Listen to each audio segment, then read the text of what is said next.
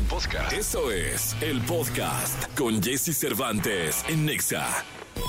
Toda la información del mundo del espectáculo con Gil Barrera, con Jesse Cervantes en Nexa. Señoras, señores, el hombre espectáculo de México, el querido Gilgilillo, Gilgilillo, Abriendo la semana en este 3 de julio, lunes. ¿Qué nos cuentas, Gilgilillo? Oye, sí, buenos días, buenos días a todos. Oye, el fin de semana se llevó a cabo una misa para recordar a Susana Dos Amantes, que ya cumplió eh, un año de que falleció. Anda. Este, desafortunadamente. Y bueno, pues por ahí estuvo su viudo, eh, Luis Rivas, quien habló de, pues, evidentemente, el, el dolor que causa la ausencia de un ser querido, habló de Paulina, donde dijo que pues este ya estaba bien, que estaba saliendo adelante de esto, que fue un golpezazazazo muy fuerte para Pau y para cualquier persona Para que cualquier pierde un persona. ser querido siempre es un tema y bueno pues este por ahí estuvo recibiendo muestras de cariño y evidentemente pues el, el aprecio para toda para recordar el aprecio y el cariño para recordar a esta extraordinaria actriz mexicana que desafortunadamente perdió la vida el año pasado ¿no? Sí, descansa en paz. Eh, Susana Dos Amantes, un año ya, ¿verdad? Un Qué año, rápido, caray. rapidísimo. Oye, y también fue eh, la Casa de los Famosos ayer, salió Raquel Vigorra. Ándale, salió la vigorra. Yo me quedé ahí como con el pendiente, pues estaba entre el juego de la selección, el Masterchef, la casa de los famosos, ya sabes, entregado a la tele mexicana. Sí, qué bueno, qué bueno. Y ahí estaba, este, salió la querida Raquel. Se está quedando puro tornillo, mi Jessy, ahí. Sí, ¿verdad? Va a ser una lucha de vato, vatos. se está quedando puro van vato. tres mujeres al hilo, ¿verdad? Exactamente. Wow. Puro espadazo, ¿no? Y este, bueno, Wendy también, ¿no? ¿Sí? Este, que es como la revelación de la, De la casa de los famosos. Casa de los famosos. Y, y bueno, pues este, ahí están eh, viendo, implementando sus estrategias. Los amigos de Sergio Mayer está están haciendo por fuera una campaña para mandar el mensaje de que Sergio no es machista. Ok. que no es un macho, de que no agrede a las mujeres ni nada, porque obviamente los que no quieren a Sergio Mayer y también el comportamiento de Sergio adentro, pues a, a veces es un poco desafortunado porque deja ver un lado que que tiene esta generación, ¿no? Eh, La costumbre, la forma en que se educó esta generación, a la generación de Sergio, pues estaba pegado a ciertos chistes, a ciertas situaciones que hoy ya son políticamente, que no son políticamente correctas.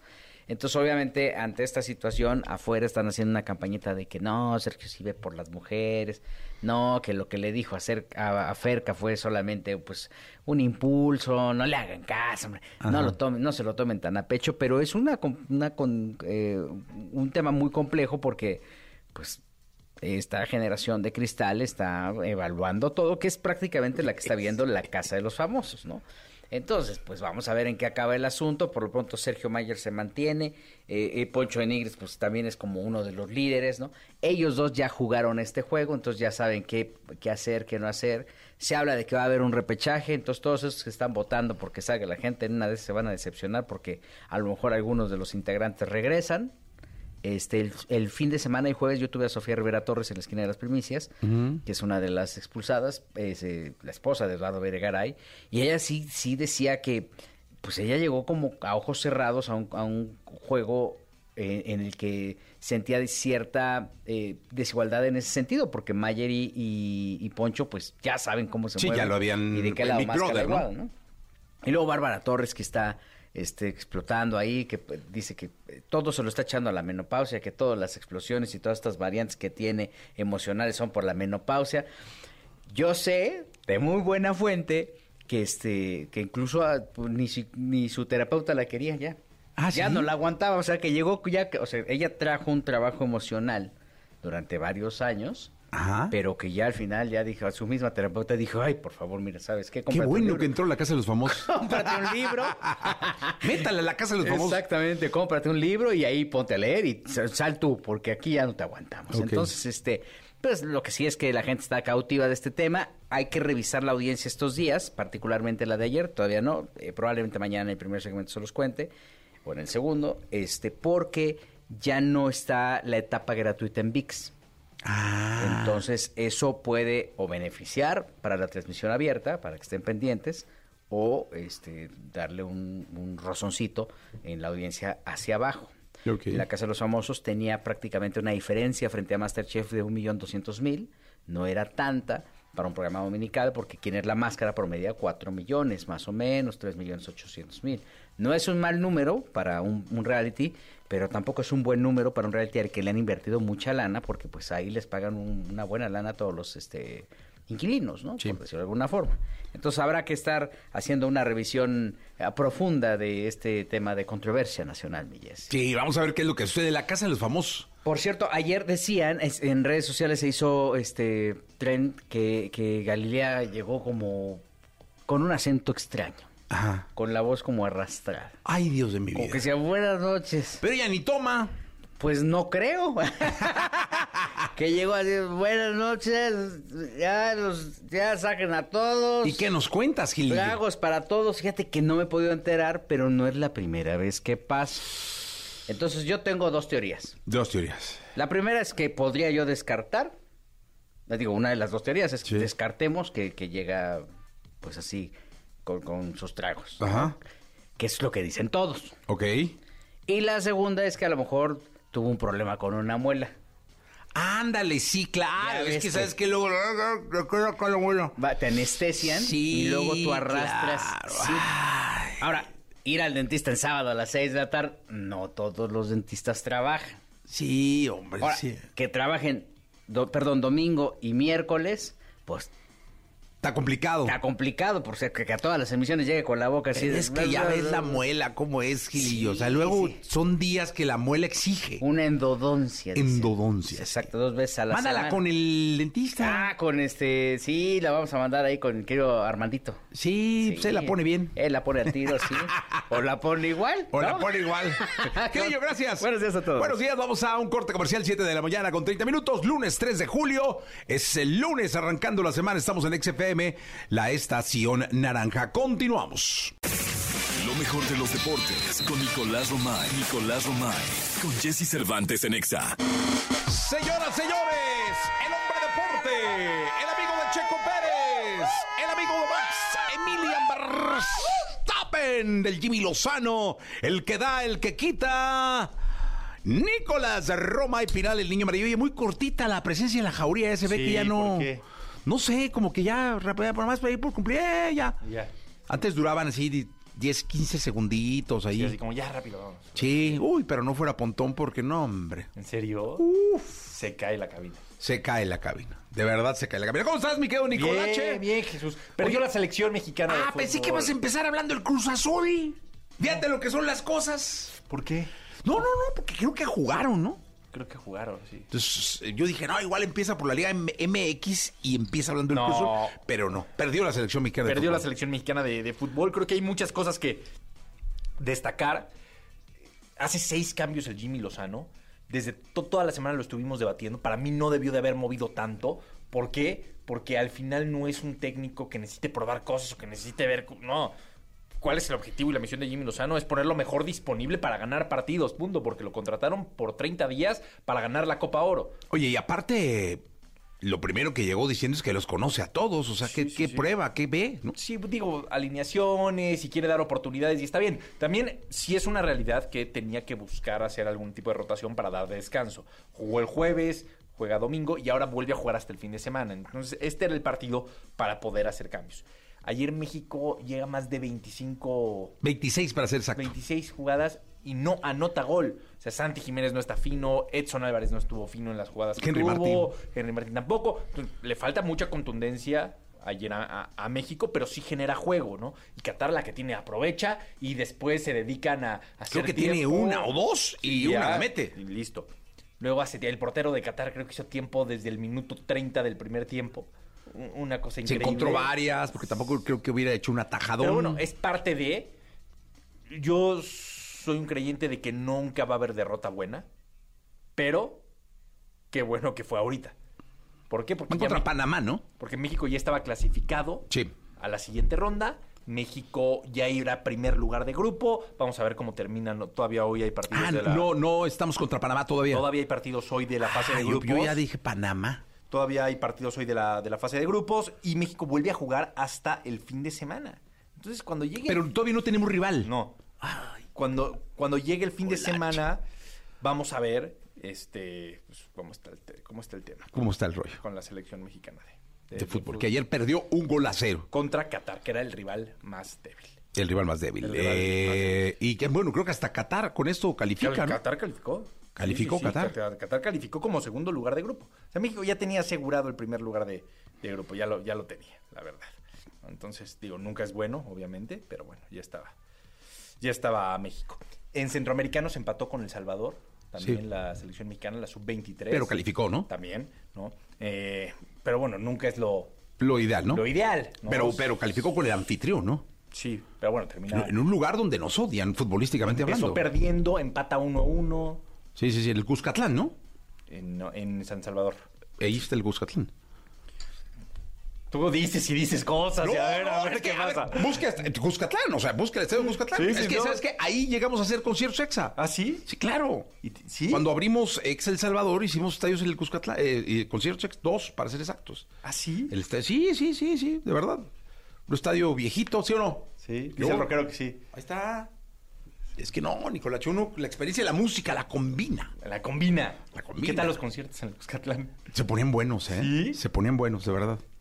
De verdad, de verdad, se ponían de locura. Bueno. De locura. Pues así está siendo el verano para la selección mexicana de, de fútbol. Complicado, fíjate que yo ya, yo ya me sentía. No, lo que pasa es que yo sentía que el Jimmy, más bien como que la ilusión del aficionado, en mi caso, eh, me decía que Jimmy le tenía que ganar a Qatar. Era como, ay, Qatar, Sí. no, o sea, no manches. Sí, sí, no, es que y tenías razón. Y en la derrota así, así ay, ay, ay, como, luego nos dieron, le dieron al partido 10 minutos de, de tiempo agregado. y fueron pocos, ¿eh? hicieron tiempo, una cantidad de Sí. tiempo bárbara. Sí. Pero. Pero y estuvo México apedreando el rancho. ¿Y nada más no? hace mucho no entró. Y yo en un momento le veo la cara al Jimmy como diciendo, No va a entrar. No va a entrar. O sea, ya sí, sí, sí. no sí, va a entrar. No va o sea, su cara era de esa bola, no va a entrar. Pero nunca es buena una derrota, obviamente no, pero mejor que sea en fase de grupos y cuando ya estás clasificado, a que sea en eh, cuartos de final y te eliminen. ¿Contra quién puede jugar? Sí, contra Panamá. Yo O sea, creo que de, va a ser de ese contra grupo. Panamá. Ah, ok. Eh, o sea, Es que es Panamá, dependiendo quién quede en primero y en segundo, ¿no? Sí, pero Sí. bueno, vamos a, vamos a ver. Vamos a ver qué pasa. Sí, qué angustia. ¡Qué angustia, Nicolás! ¡Qué que angustia, Romay! tranquilo. Sí, no, no. Yo estoy tranquilísimo. Pues, ganamos 2-0. Tienes que estar tranquilísimo. El Atlas ganó. Yo estoy muy bien. Ah, que- querías hablar de eso, ¿no? Me ves intranquilo, no, hombre. Estoy tranquilísimo. Querías hablar de, de la El Liga zorrito le Mexicana. metió un ¿De duque. Checo no quieres hablar? Un duque a la máquina, tranquilo. Del Tuca Ferretti, o Rocha. sea, no, no es cualquier máquina. No, la, la máquina del Tuca. Sí, no es, cualquier no es Le cualquier metieron un máquina. duque, Aldito Rocha, el mudo, que no fue a la selección porque estaba lesionado y metió hasta gol. Ah, pero bueno, este, pero hablemos de la liga a la hora que tú quieras, Miguel Nicolache. En la segunda, ¿no? En la segunda hablamos de la ¿Sí? liga. La segunda y hablamos Checo de la- Pérez, ahorita el Checo Pérez, para tener buen tiempo de... de- Chequito Pérez, oye, Checo, qué, qué, qué proeza, ¿no? A ver, un solucionador de un error, es la realidad, porque tuvo una muy mala calificación, no, no puede salir de una posición buena, termina saliendo del puesto número 15, lejísimos, y el Checo ahí luchando y peleando llega hasta el podio. Oye, pero háblate de que tiene un mucho mejor coche que los demás también. Por supuesto, y que también es un gran piloto Y es y, que mucho sabe mejor piloto manejar que muchas cosas.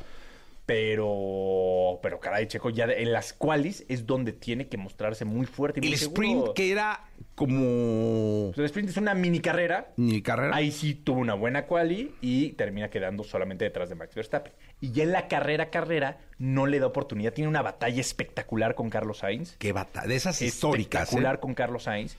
Y no le da oportunidad de rebasar a Leclerc después. Ya el tiempo es mucho.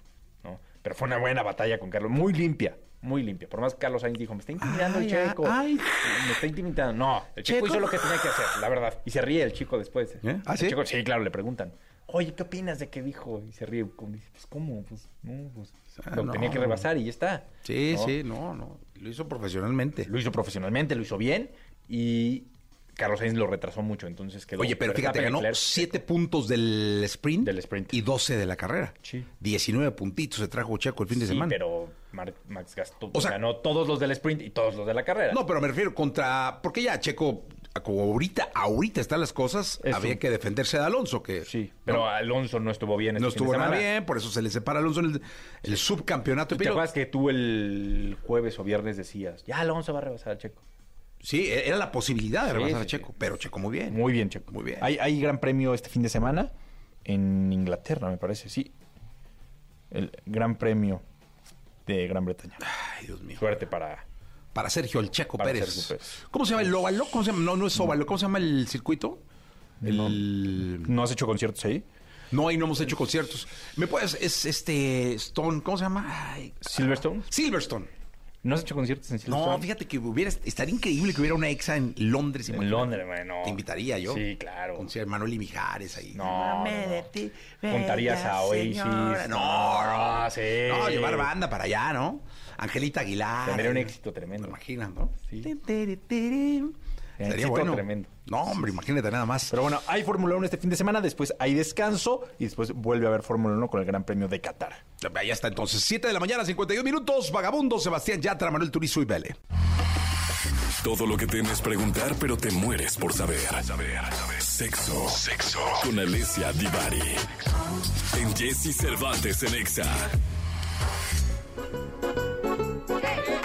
Señoras, señores, desde el país de la bota, Firenze, Florencia, muy cerca de los gelatos de Donino, ahí está la queridísima Alessia Divari. ¿Cómo estás, Divari? Muy bien, Cervantes, muy bien, muy contenta, muy cansada, pero muy contenta. ¿Qué estás haciendo? ¿Comiendo papitas o rompiendo una hoja? No, es que me estoy, este fin de semana me mudé de departamento Y entonces estaba moviendo unas cosas ahorita. es que Ese es muy complicado ir de un departamento a un penthouse. Ay, sí, cálmate, penthouse. Entonces hay que... Pero, pero, pero sí, sí mejoramos, sí mejoramos. O sea, ¿te fuiste más cargadita hacia el domo o más lejitos del domo? No, más viajecillos del Ay. Duomo. Más viajecillos del Duomo. Me salí del centro histórico. Sigo a cinco minutos del centro histórico, pero ya no en el centro. Pero ya me urgía tener algo un poquitito más grande, porque, no, muchachos, vivir en un estudio estaba retador. Oye, ¿eh, un poquito más grandes, 30 centímetritos más cuadrados más grandes. No, no, esta tiene, el de Pitania que estoy ahorita, tiene dos recámaras. ¡Hola! Ya le pusiste recámara al vato, muy bien. claro que no. Oye. ¿Y yo para qué lo quiero en el otro cuarto, si acaso en el mismo? No, muchacho? pero pues, si algo pasa, pues cada quien en su cuartiuxito, muy bien. No, pero ya estoy emocionada porque ya puedo recibir la visita. Cuando me quieran venir a visitar, ya tengo donde alojarles. Oye, ¿por qué no hacemos una promoción donde alguien de nuestro público vaya a Italia y te visite? Pues si quieren, ¿De verdad lo aceptarías? pues sí, ¿por qué no? Híjole, fue un dudosísimo, sí, ¿por qué no? eh? Dudosísimo. O sea, el tema, el tema es que yo trabajo todo el día, pero... Ah, no, pero a él no le importa, lo o sea, puedo. él puede ir a pasear, o sea, no va a querer A estar él- con él, y pues ya, decidimos que va a ser un él. O ella, o sí, tienes razón, o ella, o ellos, o ella, o un ella, este, pues él va a andar dando la vuelta, o sea, no va a estar pegado con Alesia. Pues yo esperaría, muchachos, porque no... Mi dispiache, pero así entretenerlos todo el día lo veo difícil. No, no, no, a ti con que te vean un rato, nomás que lo recibas en el aeropuerto y ya. Y ya. Ah, Oye. bueno, eso está fácil. ¿Cuál es el lado divertido del sexo? Ah, pues porque luego muchas veces hablamos como de la parte trágica, de la parte intensa, de la parte complicada del sexo, de la sexualidad, pero lo cierto es que también hay cosas divertidas y es importante nombrarlas y es importante saber que hay ciertas cosas que pueden ocurrir durante el momento sexual que idealmente son divertidas. Cuando nos acordamos de ellas se convierten en anécdota eh, o se pueden convertir en una anécdota divertida, como por ejemplo cuando nos cachan en el lugar equivocado, es decir, de pronto te cacha tu mamá, tu papá, tu amiga, tu primo, tu alguien, ¿no? Eh, en plena acción. Eso después, en el momento quizás sea embarazoso, quizás nos dé vergüenza, nos dé pena, pero después puede ser una gran anécdota. ¿Te acuerdas el día que nos cachó fulanito, su tanita? ¿No? ¿Nunca te ha pasado, Jesse Cervantes? Ah, afortunadamente no. Eh, yo he cachado. ¿No? ¿Has escuchado? Sí, a uno de mis hijos. No doy nombre. Uh, uh, Fíjate, no, no fue, no fue en el acto en sí, o no fue n- en el fajín en sí, pero escondidos los dos. a medio vestir. a medio vestir o a medio Sí. encuerar, no se sabe. Sí. Eh, Exacto. Ese tipo de cosas son idealmente se pueden convertir en algo divertido y son parte natural y común de tener una vida sexual activa. Por ejemplo, otra cosa que puede ser muy divertida, eh, pero que a veces la gente se azota muy cañón, son los sonidos inesperados, que a veces pueden romper con todo el mood sexual porque nos lo tomamos demasiado en serio pero, por ejemplo, los típicos sonidos que no esperamos y que las primeras veces o la primera vez que pasa nos agarran de bajada y no entendemos ni qué sucedió. Cuando la vagina hace ruido, por ejemplo, ¿no? Parece que te echaste una flatulencia, que te echaste un gas y fue la vagina la que hizo ruido. Entonces, no es momento de azotarse, no es como, ¿cómo es posible? Perdimos todo el estilo, ¿no? Pues no, estas cosas suceden, a la vagina le entra aire y entonces hace ruido. Hay posiciones donde es más común que suceda, como por ejemplo las posiciones que son por detrás, em, como de perrito. Esas posiciones eh, son eh, muy fáciles que provoquen este tipo de, de flatulencias vaginales. Entonces, no se me azoten muchachos. O por ejemplo también cuando estás y ya estás muy sudado y entonces de pronto el sonido de las panzas entre, entre el sudor y entonces se pegan y también puede sonar como así. ¿Cómo? Así suena. Parece que está haciendo usted beatbox, ¿no? así suena. Así suenan las panzas. así pueden sonar las panzas. Hijo, qué chistoso. No, pues yo digo que sí, que esas cosas deberían ser chistosas. No, claro. Ya te ríes, ya no pasó nada. ¿Y qué? A ver, ¿qué, ¿qué, de lo chistoso se puede, ir a lo, se puede ir a lo dramático? Pues cualquiera de estas, o sea, esta, por ejemplo, que mi vagina suene, que mis panzas suenen, o sea, que nuestras panzas suenen, que mi cuerpo haga ruidos, eh, puede pasar, o sea, idealmente es algo simpático, idealmente es algo de lo que nos reímos y seguimos y no pasa nada. Eh, pero para mucha gente resulta dramático, terrorífico, se acaba la pasión, se rompe el momento sexual, eh, da una vergüenza terrible y ya no seguimos. Y ya, se acabó la fiesta. Pues no, muchachos, no. Es que sabes que yo creo que todo ruido o todo o toda situación que pueda convertirse en graciosa mientras no de miedo, todo está bien, ¿no? Pues idealmente sí, o sea, idealmente hay que tomárnoslo con filosofía. Eh, y eso, por supuesto, incluye a nuestra sexualidad. También, por ejemplo, los accidentes inoportunos. Si de pronto son como yo y son medio toscos. Pues yo más de una vez me he descontado al galán en turno, mucho. O sea, no sé ustedes, pero yo más de una vez sin querer me he dado un llegue con el codo o con la rodilla, o con, ¿no? Eh, pues ya, ya a mí también me han dado descontones. O sea, ya te ríes, no pasa nada. O te giras y te giras más de la cuenta. Por ejemplo, aquí en Italia me pasó que yo estoy acostumbrada a dormir en una queen. En México estaba acostumbrada al tamaño queen, entonces pues es bastante grande, tanto da, da chance a que te gires y no te caigas, ¿no? y aquí en el depa que estaba yo antes, tenía yo, aquí se llama Piazza Mezza, pero básicamente em, corresponde a una un poquitito más grande que una individual nuestra. Eh, y entonces, claro que la primera, o sea, di un giro y azoté así al piso. Eh, sí, yo me reí. Todas, esas cosas son más chistosas que trágicas, ¿no? No se tiene por qué acabar la fiesta. Ya te sobas tu pompita y sigues con el show. No pasa nada. Y sí, eso es lo bueno. Pero fíjate, es la madurez de seguir con el show, ¿no? De, porque luego también se puede uno agarrar de, ay, ya no puedo, la, la, la, la, la, Pero lo bueno es la madurez de seguir. Es que nos lo tomamos muy en serio, gente. Y no es tan seria la cosa. Divertida. Otra que puede ser que decías mientras no raye lo que nos asusta. Esta puede, esta nos puede asustar a veces. Por ejemplo, algún objeto perdido. Es decir, como cuando se queda o sentimos que se queda perdido y no encontramos el condón adentro de la vagina. Uy, ese sí está. Ay, Dios de mi alma. Ay, Dios de mi alma. Ese sí debe ser una cosa. Pero es importante saber que adentro de la vagina no hay manera, no hay manera que se pierda algo, porque tiene un tope. Entonces no se me azoten, no se asusten, porque lo que hace que no lo encuentren es que se tensan y entonces sin querer aprietan los músculos vaginales y entonces no hay manera de sacar, no hay manera de encontrar si se puede hasta el fondo. Pero ahí está, ahí está, no se fue a ningún lado. La vagina, a diferencia del ano, que se nos pierde algo adentro de la zona mal, entonces sí hay que ir al hospital, porque esa no tiene tope, pues así se puede ir, ir, ir, ir. Eh, la vagina no corremos ese peligro ni ese riesgo. La vagina tiene un tope, no hay nada que se pueda perder adentro.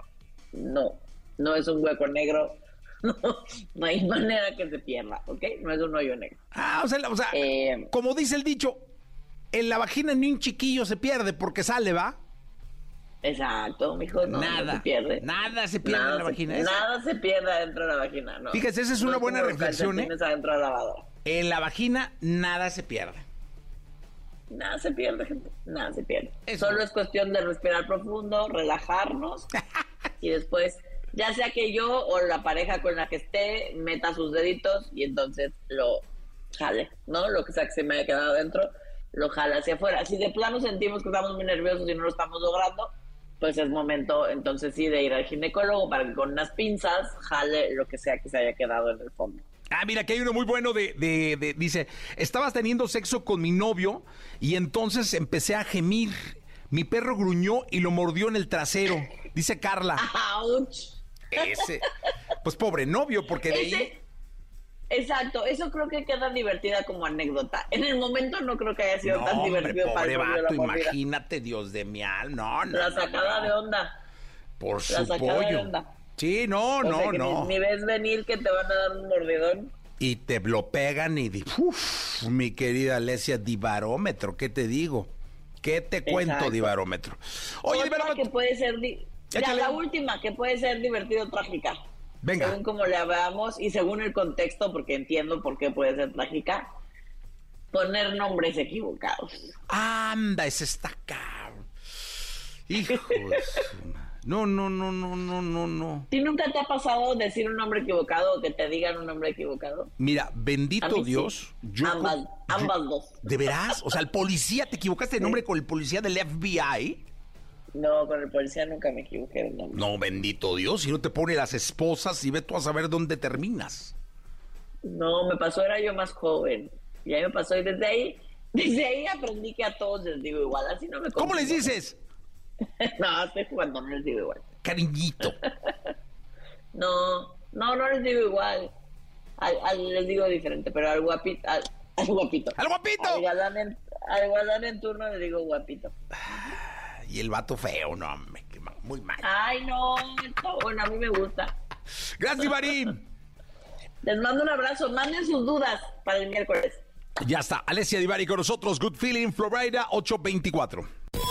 Toda la información del mundo del espectáculo con Gil Barrera, con Jesse Cervantes en Nexa. Bien, llegó el momento de la segunda de espectáculos del día de hoy. Lunes está con nosotros el querido Gilgilillo, Gilgilillo, Gilgilín, el hombre espectáculo de México, al cual saludo con cariño, mi querido Gilgilí. Debe decir cariñillo, Gilgilillo, Gilgilillo, Gilgilín, ¿qué nos cuentas? Oye, qué frustración hay con toda la gente que está comprando boletos para ver a Madonna. Es que ya sabes que luego se puso re mal. Sí, dicen que una grave infección bacteriana.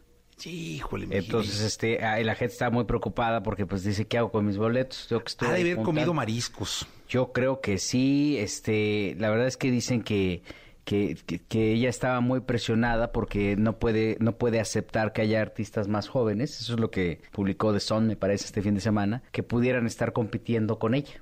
Entonces que ella dijo, no, no, no, este, no, tenemos que salir adelante y competir con ellos y tener un mejor show. Y esto obviamente le generó un desgaste, pues ya Madonna tiene sus 64. 64. Ya, oye, ya está, ya. Sí, no, ya está es más grande que nosotros, mi No, ya y para que sea más grande que nosotros, Oye, ya hay un tema. Y el ¿eh? nivel de vida, Gilillo, ¿eh? O sea, nosotros sí. somos unos párvulos, hemos sido unos párvulos. Exactamente. Párvulos. Sí, bueno, pues ella sí le ha dado vuelo a la hilacha y la verdad es que, bueno, pues este hasta el momento tiene eh, eh, 84 conciertos que están en hold, ¿no? Están en espera de acuerdo a su estado de, de salud. El jueves fue dada de alta, pero sí preocupa que este este este afán de, de no dejarse de, de- de- de competencia, este, pues ponga en riesgo su salud, ¿no? A mí me llama mucho la atención, por ejemplo, Elton John, ¿no? Que se venta tours Impresionante. pesadísimos, pero sí se da sus buenos tiempos, le da el, toma el descanso que tiene que tomar, si se levanta a las 12 del día, una de la tarde campechana. ¿eh? Ahora, hay casos como el de Juan Gabriel, por ejemplo, que también tuvo una gira muy agitada y, y- y el corazón le dijo, oye, ya, y hasta que este, se paró, ¿no? Sí. El corazón, ¿no? Entonces, este, creo que este, este mensaje es muy claro para todos aquellos que están pensando en que siguen siendo estas máquinas de 20 años, 22 años, modelos de 22 años, ¿no? Y que piensan que, pues, este, por eh, recabar eh, fama, fortuna y dinero, pues pueden hacer de su cuerpo un papalote y el cuerpo reacciona, ¿no? Sí, fíjate, estaba viendo El Hormiguero, justamente. Sí.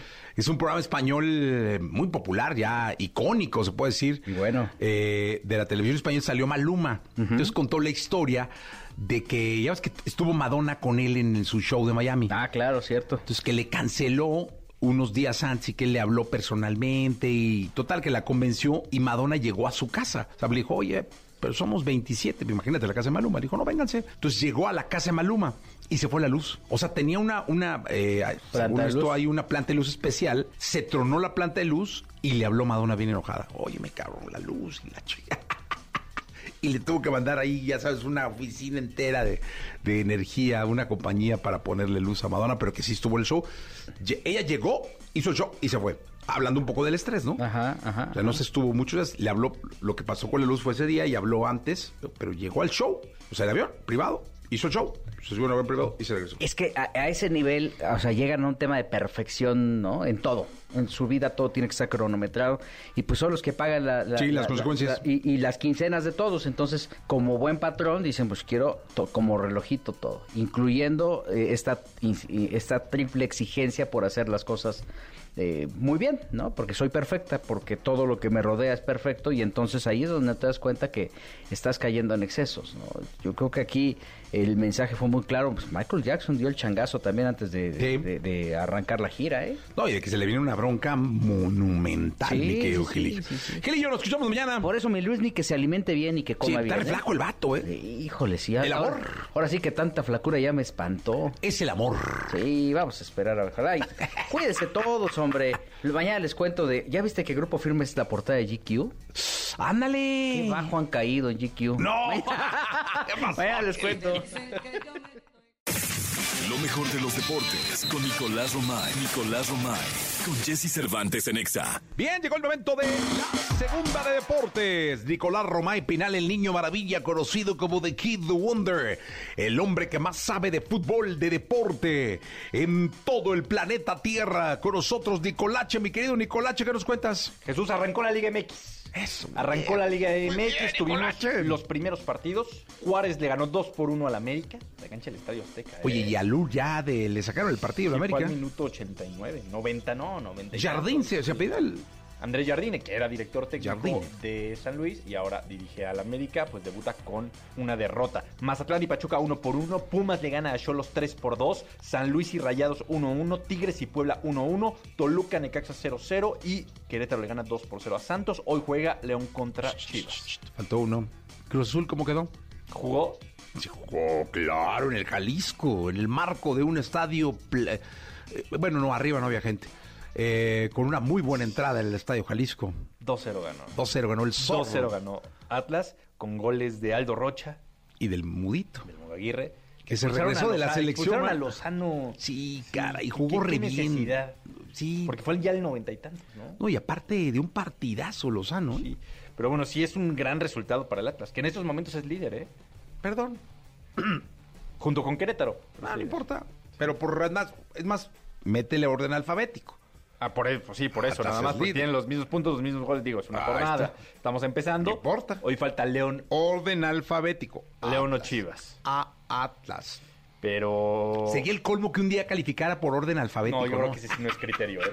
Antes volado, ¿te acuerdas cuando Atlas fue una Libertadores por volado? Ganó un volado. Marioni, Eh, Marioni. Marioni ganó el Sí, sí, volado. ganó el volado. y aquí todo puede pasar. Todo puede Aquí pasar. Todo puede pasar. Pero bueno, así arrancó la Liga, la Liga MX. Hoy se cierra León contra Chivas, 8 de la noche. ¿Es buen en juego León. este? Sí, lo transmitimos en Claro Sports. Ya en presentaron a, a Gutiérrez, ¿no? A Guti llegó ayer. Con su familia, llegó ahí con... agridulce, ¿no? Sí, lo recibió... Pero no, no, no, no opinas sentimiento Sí, agridulce? claro, y él debió haber estado en España 10 años. más, no sé pudo haber ido a otro alguna otra liga europea. Sí, estoy de acuerdo contigo. Eh, ya lo más difícil ya lo había hecho, ¿no? Que es aguantar el principio. Ir para allá, llegar, medianamente consolidarte. Pero bueno, se ve que Chivas abrió la cartera, trae a, al Guti y seguramente le, le irá bien. Y es un refuerzazo para Chivas, ¿eh? Vergara lo recibió. ahí. Refuerzazo. Sí, ¿no? ¿Será la bomba del torneo? Yo creo que sí. Sí. Sí, yo creo que sí. Bueno, lo de Quiñones, ¿no? Al América, que ya llegó Quiñones a México. Ya se despidió, se despidió bien. Bueno, le hicieron un homenaje en el. Atlas, sí, sí. Fue importantísimo para No, Atlas, ¿eh? no, no. Fue importantísimo para. Atlas. Para el Queda como uno de los sí. pilares de la historia del club. Sí, sí, fue muy importante. Le hicieron un homenaje, ya llegó a México bien, lo recibió la afición del Águila bien. O sea, se ve que hay mucha ilusión por ver a Quiñones vestido de azul crema. Y vamos a ver qué pasa, ¿no? Porque el América no empezó nada bien el torneo. No, bueno, con una derrota. Bueno, es que el América tiene que ganar Pero siempre. también este torneo va a ser bien complicado porque justo si no ganas los primeros partidos, después es la League's Cup, entonces vas a tener... La próxima semana hay liga. Sí, sí, la próxima semana hay liga y después de tres jornadas se van a jugar la League's Cup. Un mes no hay liga, pero hay League Cup y luego regresan. Entonces, Pero con ritmo, porque sí, con ritmo, pero ya no vas a saber ni qué torneo estás jugando. Sí, pues ahí el entrenador va a tener mucho que ver, ¿no? Muchísimo, muchísimo. Muchísimo que ver. Nicolás Robay Pinal, muchas gracias. Gracias a ti, así arrancamos la semana. Así arrancamos la semana. Eh, la verdad es que suerte. Espero que el Jimmy Lozano tenga mucho que trabajar en el parado, en la Va a tener selección de mucho jugadores. tiempo ahora sí. Para- Hasta el fin de semana son los cuartos de final, va a tener mucho tiempo, todavía tienen que terminar los demás grupos. Así que va, ahora sí va a tener tiempo y va a regresar, estoy convencido, a las alineaciones de los primeros dos partidos. Oye, yo, yo no sabía que lo habían contratado solo por 30 días Por la Copa Oro. sí. por la Copa Oro. Bueno, pues ahí bueno, es está. interino, no lo han dicho en todas No, no, claro, sí, sí, pero o sea, yo no tenía claro que fueran solo 30 días. Sí, o sea, la Copa Oro, pues es lo que dura. Es, Lo que dura. Oye, ayúdame Termina la Copa por Oro, la Copa Oro, Jimmy. eres interino. feliz, pero sí. te lo, sí lo han dicho y el Sí. Jimmy lo ha dicho, ha dicho, sí. Incluso ya habló el Jimmy de poderse quedar como auxiliar En caso que llegue, bueno, que seguro llegue que llegue alguien alguien. y que ta, ta, ta, como, como Vamos. Bueno, pues ahí está. Nicolás Romay Pinal, gracias. Se quedan con Jesús. Jordi Rosado y con Manolito Fernández hasta la una de la tarde. La entrevista con Jesse Cervantes en Nexa. Juan Jerónimo González. Autor, conferencista y especialista en ayudar a crear balances salud y felicidad. De una manera práctica y efectiva, ayuda a lograr objetivos personales y profesionales con metodologías certificadas internacionalmente. Hoy aquí con Jesse Cervantes, Cenexa llega a la cabina Juan Jerónimo González, coach de felicidad y bienestar.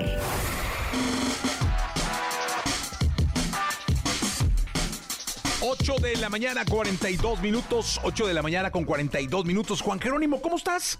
Muy feliz y muy honrado de estar aquí contigo, Jessy. Qué bueno, me da muchísimo gusto eh, saludarte, mi querido Juan Jerónimo. Oye, hay, hay un detalle eh, importante porque me dijeron, oye, conozco un coach de felicidad increíble, que no sé qué, eh, el querido Pelos, y yo dije, wow, yo me certifiqué como coach hace mucho tiempo y dejé de practicarlo, tanto como coachí, como, o sea, como Sí, sí, sí, sí. tomando coaching como dándolo, porque se, se- a mi muy particular punto de vista se perdió la magia, Sí, sí. porque se empezaron a certificar, o sea, empecé a ver una cantidad de... de ¿Se prostituyó? Ah, de coach, palabra de, coaching. eh, como muy, y aparte me hizo como muy responsable la manera en cómo muchos lo estaban dando y muchos estaban como tomando ese papel, ¿no? Sí, sí, Entonces sí. dije, "Nel", y me salí, me, me fui así como por otra, por otro ladito, ¿no? Entonces, eh, pero me llamó mucho la atención porque yo creo que cuando se le pone un apellido a una función, eh, se, se adquiere un compromiso, ¿no? Correcto. Y a mí me llamó mucho la atención porque tu apellido, como coach, es coach de la felicidad. Correcto. Y dije, no, ma, qué pedo. O sea, dije, wow. Hay gente que se le pasa la vida buscando un momento de felicidad. Sí, sí, sí. Y este hombre me lo ofrece. Sí, así como lo, o sea, así como decirte, puedes tener un buen cuerpo físico, un cuerpo funcional, fuerte, flexible, exactamente igual te puedes construir un cuerpo emocional que te permita sostenerte en ese estado de felicidad. O sea, la felicidad no es un estado que encuentras, no, no, no es algo que te va a llegar leyendo un libro, es algo que tienes que construirte y hacer tu prioridad, sostener ese estado y por supuesto que lo logras. ¿Que es fácil o es difícil? Pues es tan fácil como tener un buen cuerpo. Claro. Pues es bien fácil porque nada más tienes que comer bien y ir al gimnasio. Y es bien difícil porque tienes que comer bien y ir al gimnasio. Claro. La felicidad es igual. Oye, pero ahí te va. Eh, si yo llego a verte y soy un tipo infeliz, Sí, sí. eh, yo digo, no, hombre. O sea, seguramente con cinco sesiones, Juan Jerónimo me va a hacer. O sea, llego el Grinch y salgo como Santa Claus o el niño Dios. Mira, pasan dos cosas importantes. Aquí podemos, yo te puedo motivar lo suficiente para que te inscribas al gimnasio. Ajá. Ahora tienes que ir al gimnasio, ¿no? O sea, sí puedo, sí podemos lograr un cambio de mindset o de mentalidad en cuanto a cómo estás llevando tu vida, porque tu, tu jodidez no es fija. Simplemente has practicado por muchos años tener este estado y ser víctima. O, es que yo soy enojón. No, no, no eres nada. Estás practicando ser eso y neuroquímicamente y biológicamente te haces adicto a ese estado de ser. Ahora hay que cambiarlo. Pero, o sea, para empezar, la mente es de naturaleza protectora, ¿no? Lo único que quieres es que no te mueras. Primitivamente anda viendo con quién me voy a reproducir y quién me va a chingar. Entonces es... el- y- Entonces, ¿cómo anda? ¿Cómo está algo de naturaleza protectora? Está preocupadita, está estresadita, pensando en los peores escenarios. Esa es la naturaleza de nuestra mente. La antinaturaleza es estar aquí, tú y yo, platicando en el presente, y en el presente siempre se siente increíble estar. Nada más que la mente se nos va al- la rosa de Guadalupe de la vida y no tenemos desarrollados los músculos para regresar al presente y no sufrir. Eso es lo que te enseño. O sea, no es New Age, no es magia. Es cómo traer la changa loca al presente y en el presente se siente increíble ser tú. De hecho, ese estado que estás buscando se experimenta en el presente. Oye, fíjate que estoy leyendo un libro donde decía, de finanzas, ¿no? Pero decía que el gran problema de los inversores es nunca tener suficiente. Sí, Es sí, decir, sí, sí, sí. este, eh, eh, hablando en concreto de finanzas, hay inversores donde no paran, ¿no? Sí, sí, sí. Y muchas veces eso no parar los hace terminar en la cárcel, Sí, sí. o los hace terminar este, en la pobreza, o tomar decisiones absurdas. Cuando decía ahí que lo más importante en la vida es reconocer cuando ya tienes suficiente. Es que nunca es suficiente cuando tú no eres suficiente. O sea, si tú tienes un huecote, nada externo te lo va a llenar. No, es como querer estar pleno con las cosas, por tener muchas cosas, es como quererte quitar el hambre pegándote sándwiches al cuerpo. Pues no jala, güey. Ahí están las cosas, pero no te quita el hambre. O sea, y para la gente que se pierde en eso, o sea, si tú te construyes y te sientes bien siendo tú, necesitas muy poco. No quiere decir que te vayan a dejar de gustar los lujos o viajar en primer. No, no, no, al contrario. güey. Puedes hacer, ahora sí que el monje que anda manejando un Ferrari. O puedes estar en un bocho completamente eh, miserable o completamente feliz. No depende de las cosas ni de las personas. Eso es la inchingabilidad. Ah, ok. Porque fíjate que también eh, hay una muy buena fábula que es de un millonario, ¿no? Que un día le habla a sus eh, más cercanos colaboradores y les dice, oye, güey, consíganme urgente al hombre más sabio del mundo porque ya estoy cansado de todos, ya estoy cansado de todo, tengo dinero, tengo, ya me harté, cabrón. Y aquí nadie me da, sol- ya sabes, ¿no? Y van por un sabio, ¿no? Y el sabio dice, no, qué chicas voy a ir, no, que venga. Entonces va el millonario a ver al sabio y entra con el sabio y le dice, oye, eh, ¿cuál es tu problema? No, ya estoy harto de todo, ya estoy harto del dinero, ya estoy harto de la comodidad, del lujo, de la vida, ya quiero que me digas qué hacer, cabrón, ¿no? Ah, le dice, pues está bien fácil. Dice, ¿Cómo? No manches, pero ¿cómo si ya tengo todo, ya estoy harto de todo? ¿Cómo va a estar? Sí, dice, ya estás harto de todo, ya estás cansado de todo, muérete. ¿Pero cómo? Ah, ¿no quieres morirte? No, entonces vive y de- vete. Claro. Sí, sí, tan, tan. Así O de fácil. ¿Te quieres morir? No, me quiero morir. Ah, pues entonces vive, cabrón, chingado, ve. Sí, estaba platicando con un cuate y me decía que está, está aumentando ahorita el tema de, la depresión y ataques de pánico y Y, y ansiedad. yo creo ¿no? que con la pandemia fue más cañón, ¿no? se potencializó muy cañón. Pero me dice, ¿tú crees que alguien en, en África que está luchando por comer esté deprimido? Le digo, no, cabrón. O sea, realmente es un privilegio tener depresión porque nuestra mente, cuando estás cómodo y satisfecho, pues se va a lugares bien extraños, caray. Y nadie nos enseñó a que podemos redireccionar la changa loca para tener una experiencia emocional distinta. Eso es, es lo único que tenemos que hacer. O sea, la clave de la felicidad está poder seleccionar un pensamiento distinto que está coloreando tu experiencia emocional en el presente. Pero nadie nos enseñó eso y andamos como locos buscando la felicidad en las cosas, en las personas, en las relaciones, en el dinero, en los gurús. Nos inventamos filosofía, religiones, cuando, güey, o sea, aquieta tu mente y experimenta tu esencia. Y tu esencia es lo que andas buscando. Amor, blissfulness, plenitud. O sea, no hay, no hay mucha ciencia, nada más que sí hay que chingar. Oye, y. Ay, si, si oyes, ¿alguien tiene un celular como prendido o algo? Eh, o están muy altos tus audífonos, hermano, que se están metiendo. Si quieres, desconéctalos. No pasa nada. Desconéctalos, desconéctalos. Desconéctalos. Es muy bien. Ahora quíteselos. Eso, muy bien. Ahora ya está. Ya estamos perfectos. Muy bien. Bueno, este. Fíjate que eh, estaba yo recapacitando en torno a la felicidad cuando supe que venías. Y yo dije, ¿es que se podrá ser feliz siempre? ¿Se puede ser feliz siempre? Mira, para mí la maestría de la experiencia humana, de, de esta encarnación, no es tanto no sufrir, es qué, tan, qué tanta capacidad tengo de cambiar de un estado emocional que me drena o que me jode a otro que me llena. ¿Sí me explico? Porque no es no reaccionar. Oye, te, te- cabrones, pues sí, tengo esta reacción emocional. Pero hay gente que se queda ahí 10 años entruncado porque le hicieron una cosa, ¿no? ¿Y qué, tan rápido puedes salir de, ese estado? Te lo tienes que construir. Y para mí es la maestría. No es no sentir. Es qué tan rápido puedo cambiar de un estado a otro. ¿Sí me explico? Pero tenemos como una confusión en cuanto a la felicidad. Creo que los momentos que tengo de chispazos de felicidad cuando mi pareja me dice que soy lo máximo, o cuando me gano un premio, cuando eso eso parece que constituye la felicidad y lo, y lo andamos buscando repetirlo. Pero a mí la felicidad me sabe más a paz.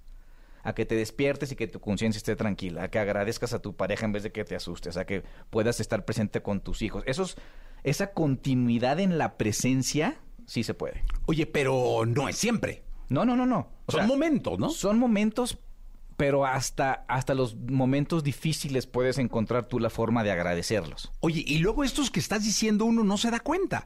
No. Porque te despiertas, estás con tu hijo a un lado, Sí. abrazado, ¿no? Y tu esposa, los tres acurrucaditos. Ese es un momento No, no. Y- de y- plenitud impresionante. Y tú Sí. dices, ya, che, es como muy cotidiano. Con permiso, ya voy, la che, ay, ay, ay".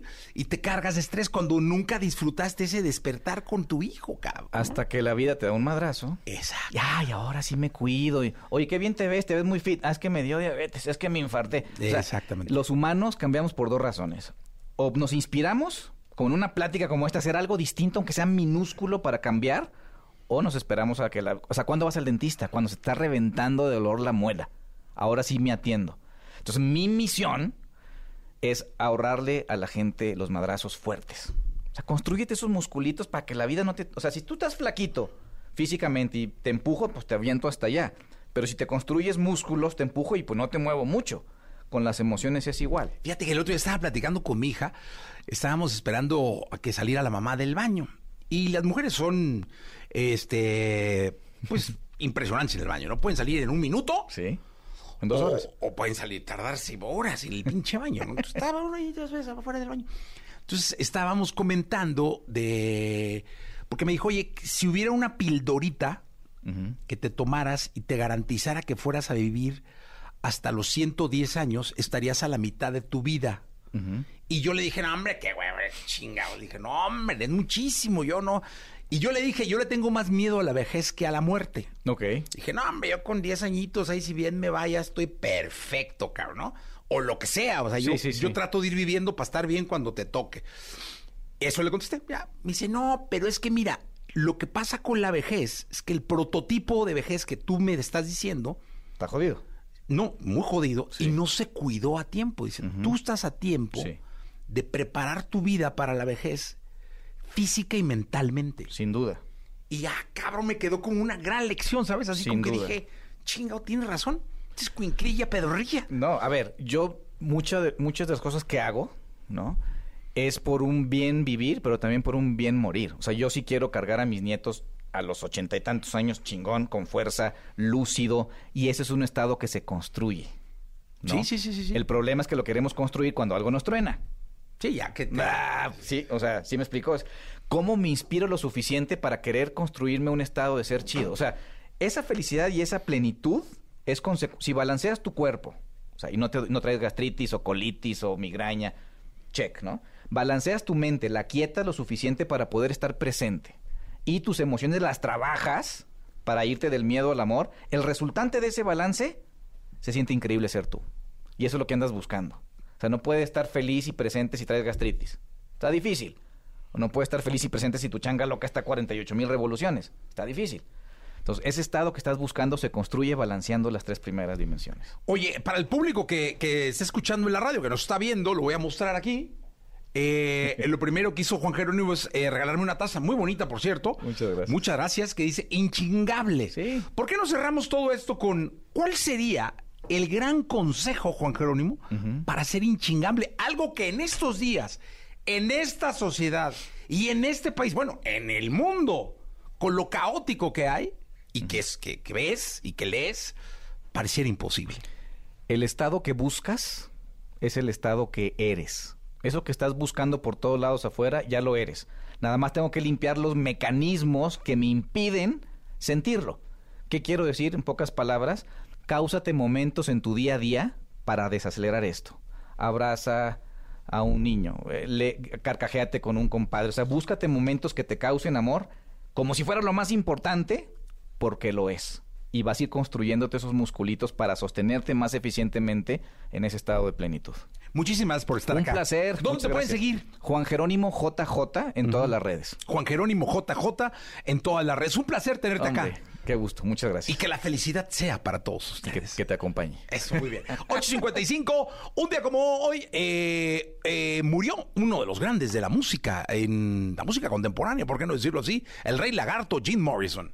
La entrevista con Jesse Cervantes en Nexa. Francisca Valenzuela.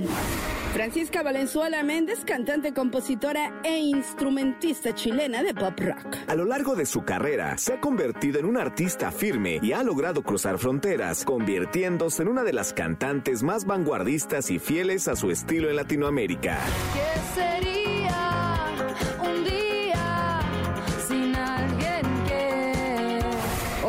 aquí con Jesse Cervantes, en Exa llega a cabina Francisca Valenzuela, quien presenta el emotivo y visceral video musical de su último sencillo.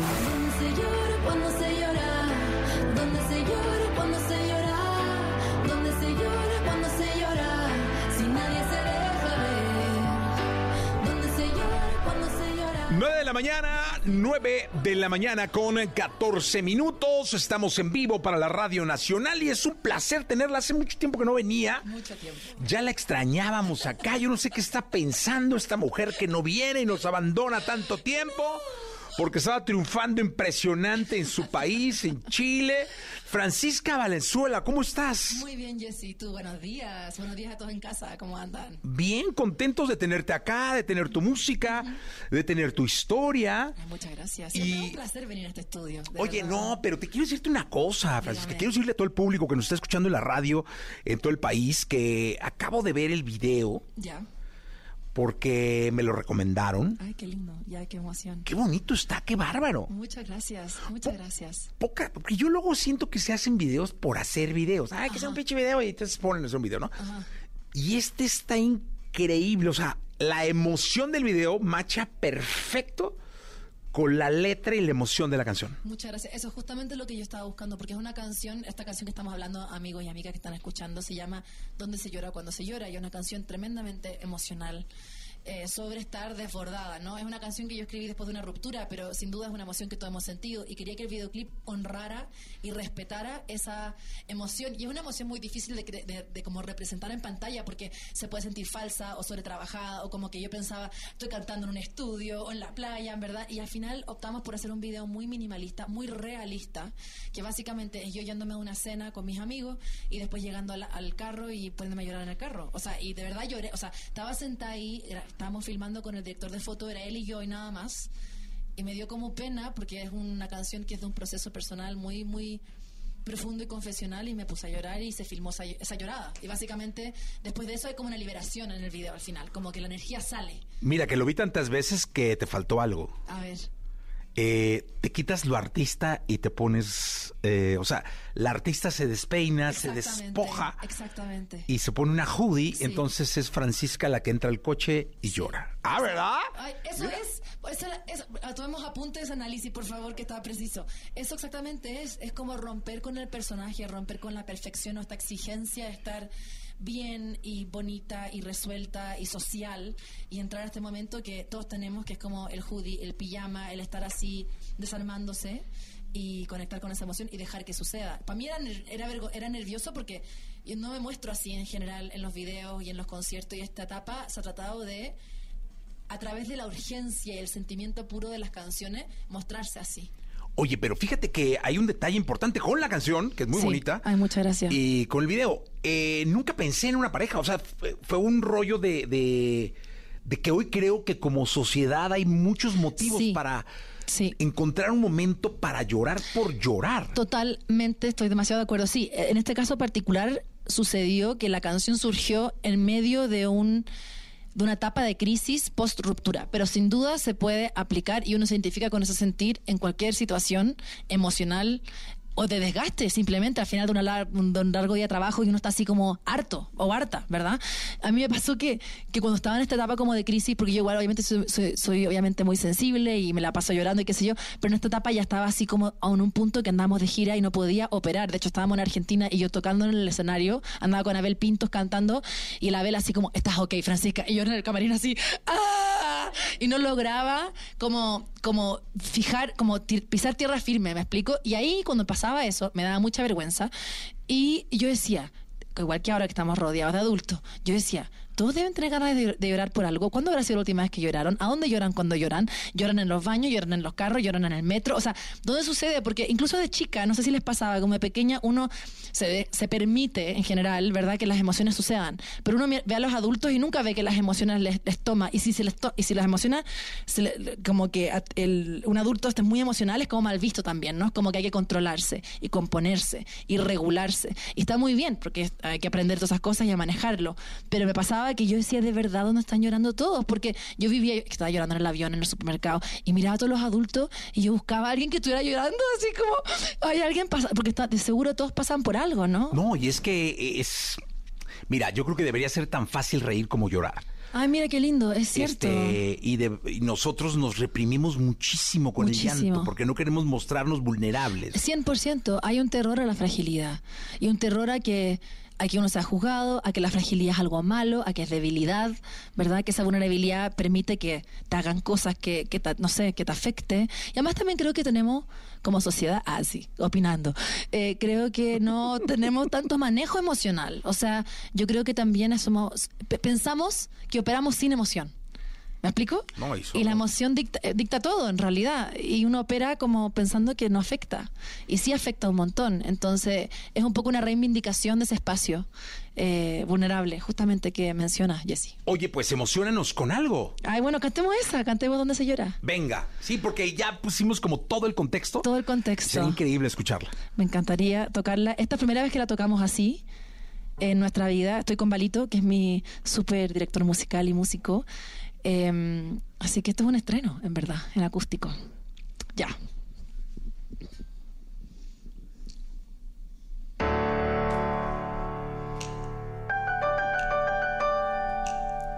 Una vida en cauce, no cabía ahí mi desastre. Lo que toco queda en desmadre. El cielo veo distinto, entre lágrimas lo distingo, te amo aún un poquito. En el baño de mi fiesta, en mitad de la reunión, en el auto, en la ducha drogada, en el avión. Lágrima ajena esconde en la pena, ese talento no lo tengo yo.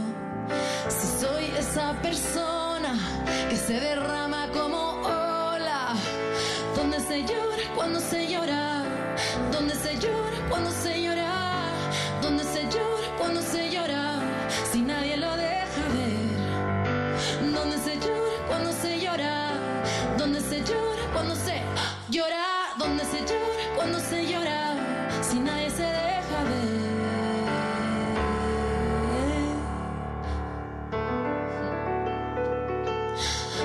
ojos cansados y te veo tientos que el dolor no sea en vano. Mi llanto cubre la noche y por mis mejillas corren ríos de sal caudal que no acaban. Me atrevo a soltarte. Donde se llora cuando se llora, donde se llora cuando se llora, donde se llora cuando se llora,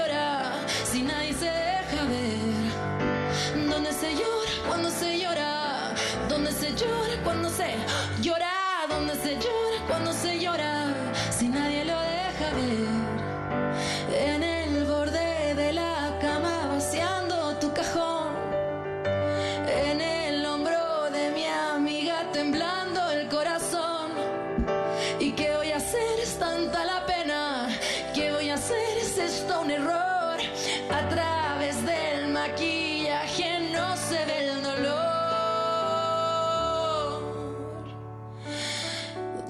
se llora cuando se llora? ¿Dónde se llora cuando se llora? ¿Dónde se llora cuando se llora? Si nadie se deja ver. ¿Dónde se llora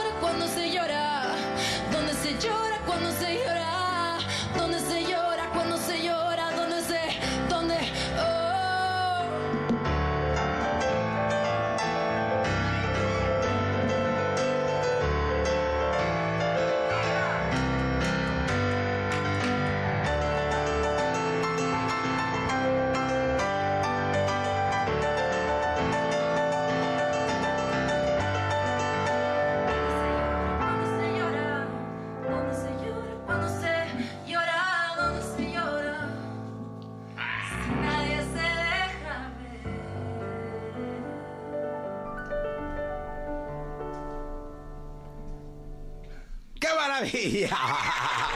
Francisca Valenzuela con nosotros. de audio. No, es que para el público de la radio se pasó a tocar el piano. Escuchamos piano a cuatro manos. Correcto, Este, y por eso dejó el micrófono en la mesa y se oía tan lejos el final. Sí, y se empezó a rodar y yo como, que no se me caiga el micrófono, no quiero destruir la propiedad de EXA. No, no pasa absolutamente nada. ¿Qué, qué, qué opina Francisca Valenzuela de todo esto que ha pasado con la música, donde norma la inmediatez? Es decir, Mm. hoy hay una necesidad impetuosa de sacar música cada mes, Total. de que se graben videos para TikTok, Sí. de que si no se pone en TikTok eh, No está existe. cabrón, este, de que las fotos del video estén en Instagram, de que, o, o sea, ya hay una correlación Sí. En donde muchas veces lo de menos es la emoción, Mm. sino es la necesidad del algoritmo, del playlist y todo Mm. esto. Es interesante porque te escucho y pienso dos cosas. Por una parte, desde el lugar de la forma, es decir, desde, la, desde el formato, desde, la- desde el contenido y la comunicación, pienso que cada artista o cada persona tiene que hacer lo que le acomode. Es decir, lo que sí uno siente es mucha presión. Presión de que hay que estar en todos lados y, no- y- y ser relevante y estar al día y como eh, en- como estar siempre todo el rato pendiente de eso. Y creo que si a uno le afecta o no tiene que ver con lo que uno está haciendo, hay que encontrar la manera de hacer algo que te acomode a ti. Aunque uno sepa que quizá no sea el ritmo de las cosas que son máxima tendencia, ¿verdad? Entonces creo que lo más difícil es entender el rollo de cada una. Es decir, yo digo, ¿qué tipo de artista soy? ¿Dónde, dónde existo como artista? ¿Cómo lo que yo compongo y lo que yo escribo, dónde puede eh, conectar? Y también aprovechar las vitrinas que sí existen. Es decir, si no fuera por las redes sociales, en verdad, no sé dónde estaría contando mi historia, tanto de la canción como del álbum, como de lo que estoy haciendo. Entonces sí, para mí son una vitrina importante. Lo que sí yo siento a veces es la presión del éxito total todo el tiempo. Como que no se ve toda la carrera artística como una cosa fluctuante. Eh, viva que va avanzando, sino que es como tiene que ser así un millón en dos días, tiene que ser todos los, todos los retweets, todos los reposts, todos los TikToks, todos los streams, y es como que es muy difícil estar en ese, en ese espacio tan exaltado todo el tiempo, especialmente si uno tiene un ritmo distinto de composición o de creación, ¿verdad? Porque somos todos artistas distintos y tenemos distintos objetivos. Entonces, eso es una cosa. Pero por otra parte, te escuchaba y yo pensaba, por una parte, si bien yo siento la presión y esta cosa de como, ¿qué tengo que hacer? ¿Cómo lo muestro? Muchas veces, también siento que la emoción sí guía esa comunicación. Mientras más honesta y más auténtica soy, también siento que más conexión hay. Y eso lo agradezco porque yo hago mi carrera siendo yo. No hago mi carrera siendo otro tipo de personaje o teniendo un objetivo fuera de mis capacidades o mi, mi naturaleza artística, ¿me explico? Y eso lo agradezco, porque sé que es difícil que se alineen esas cosas, que se alinee quién soy yo auténticamente como artista y el mundo afuera que lo quiere escuchar. Entonces creo que lo más difícil es como navegar esa sutileza y sí no caer en la presión de la inmediatez cuando tú sientes que te, estás, te está afectando quizás tu rendimiento o tu salud mental o tu bienestar, porque también es una máquina un poco como eh, sin tregua, porque todo el mundo piensa que es fácil y rápido. Te les debe pasar a ustedes acá en la radio, las comunicaciones, que es como, ay, hagan un videíto nomás. Y es como, bueno, cada un video más otro video, más otro video, más otra plataforma, más todos quieren algo distinto. Y uno quiere también participar, ¿no? Y uno quiere crecer y quiere generar alianza. Entonces también es difícil de navegar eso, sin duda. No caen en las garras de las métricas, ¿no? Uy, sí, son tremendas las métricas. O sea, es fascinante. En un, mira, en un buen día es fascinante. Es como, no puedo creer que hay personas escuchándome en Rusia y en Japón y veo como los números de México van creciendo y veo las artistas que se relacionan conmigo en el algoritmo y es maravilloso, son artistas que admiro. Pero al mismo tiempo es como, siempre, a- siempre obliga a más. ¿Me explico? Y, y cuando uno está siempre viendo el más, ve el vaso medio vacío. ¿Cachai? Y eso es difícil a veces, en la, como digo como en la vida, uy, que ando filosófica, perdonen, cállenme. Es- en la vida como también en la carrera, me explico, porque es algo que yo me tengo que decir muchas veces, como volver al centro y decir, hay mucho construido, hay un vaso medio lleno, independiente que uno quiere seguir para adelante. ¿Me explico? Qué bueno que estás viendo las métricas de México. Sí. Porque aquí hay unas, mira, A ver. este, te están saludando, gente que está conectada, que está en radio. ¡Ay, qué lindo! Y que te están saludando de Mexicali, allá en el norte, Ciudad del Carmen, acá en el, en el sur, eh, Guanajuato, Querétaro, Guadalajara, Monterrey, Tampico, Tamaulipas. Ay, qué Este, hermosura. Dime una cosa, ¿cuándo haces gira en México? Gracias por preguntar, Jessy Cervantes. Hacemos gira. Tengo una alguien me está diciendo. Amigues, amigos, amigas de Hermoso México, que vengo recién llegando y muy motivada a estar de vuelta aquí.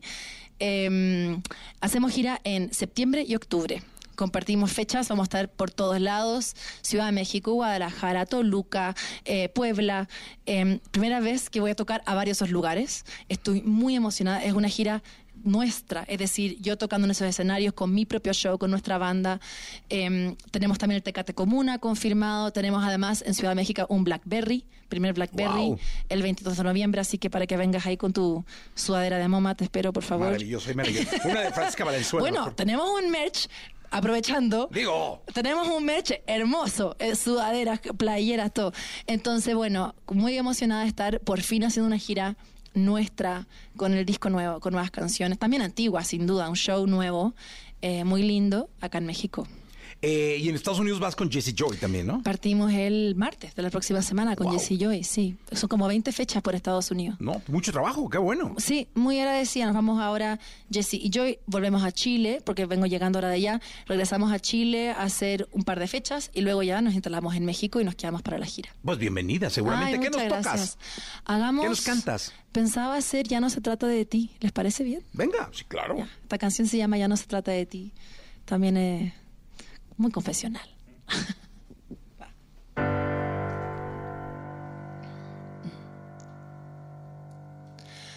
Te miraba con ojos de amor, tenía tanto amor, o era obsesión hacia arriba. Fuiste el que me enseñó, tanto me enseñó, el que me formó, que ingenua, insegura, trataba de complacer, de conseguirme tu aprobación y la de otros también.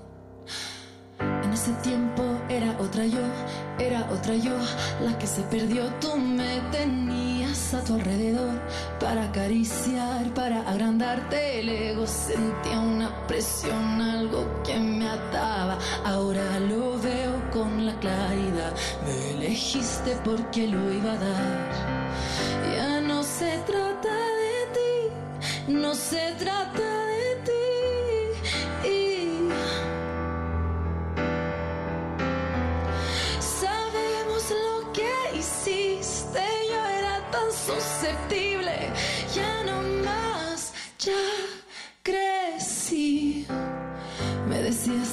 nadie iba a querer, que nadie iba a querer, que nadie iba a quererme como tú lo hacías y te entregué, te di y te entregué, lo di y lo dejé todo, que equivocada estaba en creerte porque una vida nueva ya venía donde me iban a querer. Dejaste escombros,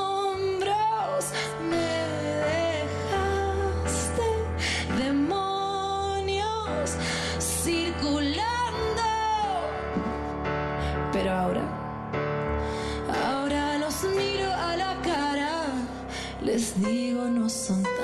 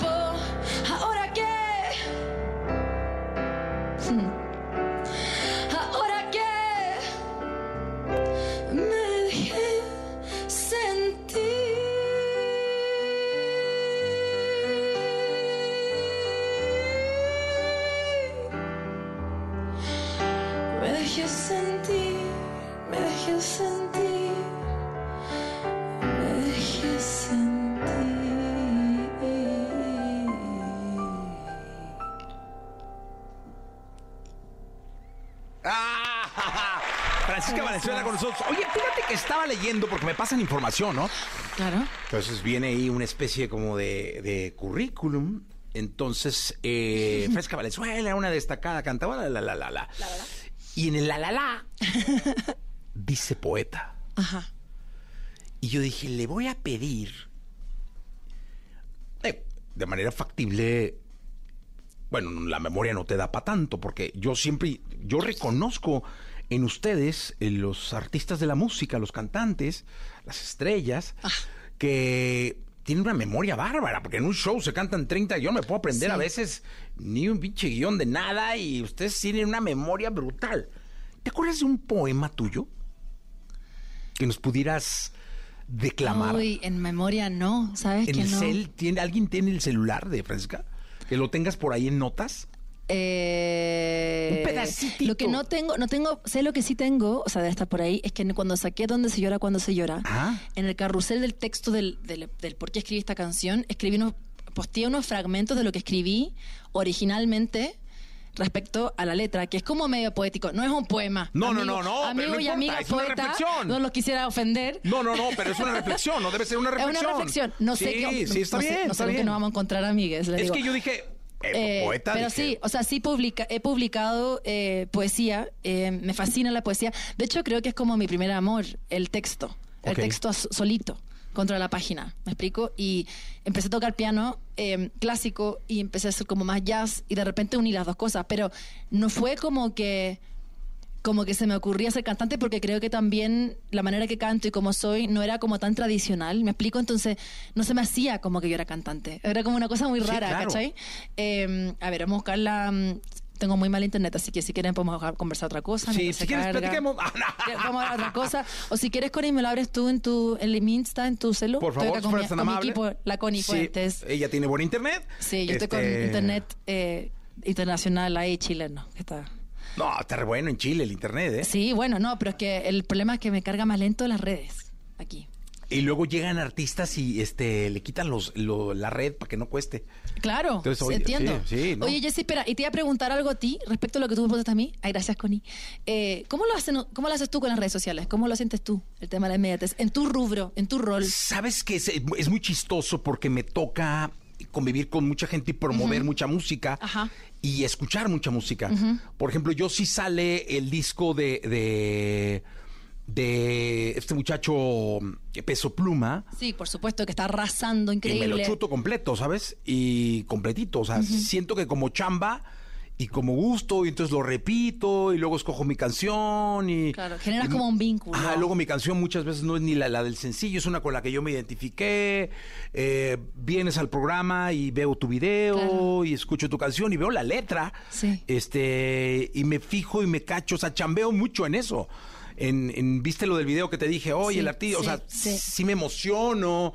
Qué emoción, Este, qué divertido Y eso. eso me, me, me pone en un nivel de poder hablarte de otra forma, ¿sabes? Porque escucho tu música, porque no llegas y te voy a preguntar eh, por qué Francisca Valenzuela. sí, eso se agradece mucho, debo decir. ¿No? Entonces sí, sí, eso es, eso te pone en un papel distinto. Total, no, esto se agradece mucho. O sea, de todas maneras, lo se siente así. Es decir, es un gusto no solamente en la conversación, pero el hecho de que uno venga así y así, tirándole flores, tirándole flores No, a Exa. pero- No, pero que uno venga y uno pueda tocar en vivo, hay un espacio musical, eso tampoco es tan común.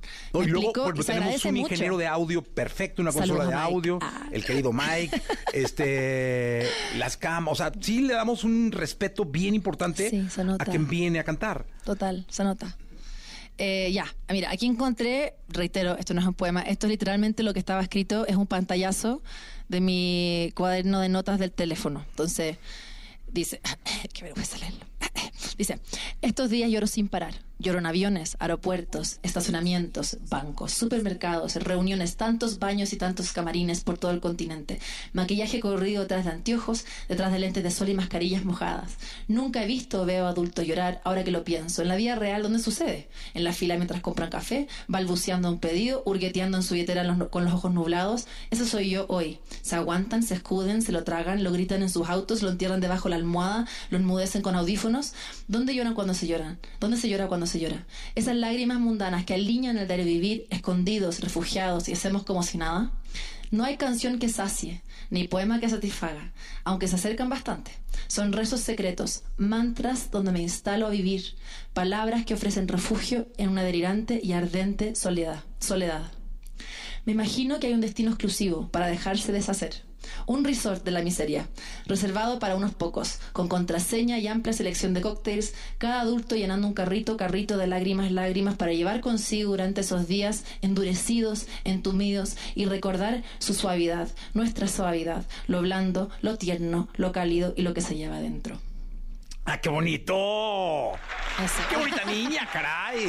Muchas gracias. No, pues la verdad es que qué, qué gustazo que estés acá. Ay, gracias, Jessy. Siempre es un placer recibirte, bienvenida siempre. Muchas gracias. Esperemos que regreses para tu gira en México cuando estés acá. Sí, por, me encantaría, Este, por favor. Y, y por favor, ahí la familia de EXA muy invitados que vengan al Blackberry el 22 de noviembre. No, 22 de noviembre estaremos ahí. Francisca Valenzuela, muchas gracias. Gracias, Jessy. Un placer, como siempre. Un placer de verdad por estar acá. Gracias.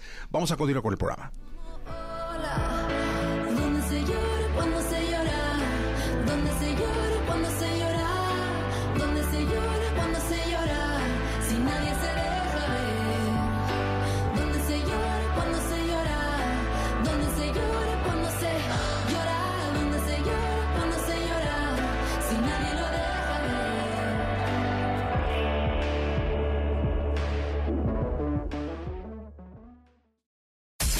Escuchaste el podcast de Jesse Cervantes en Exa.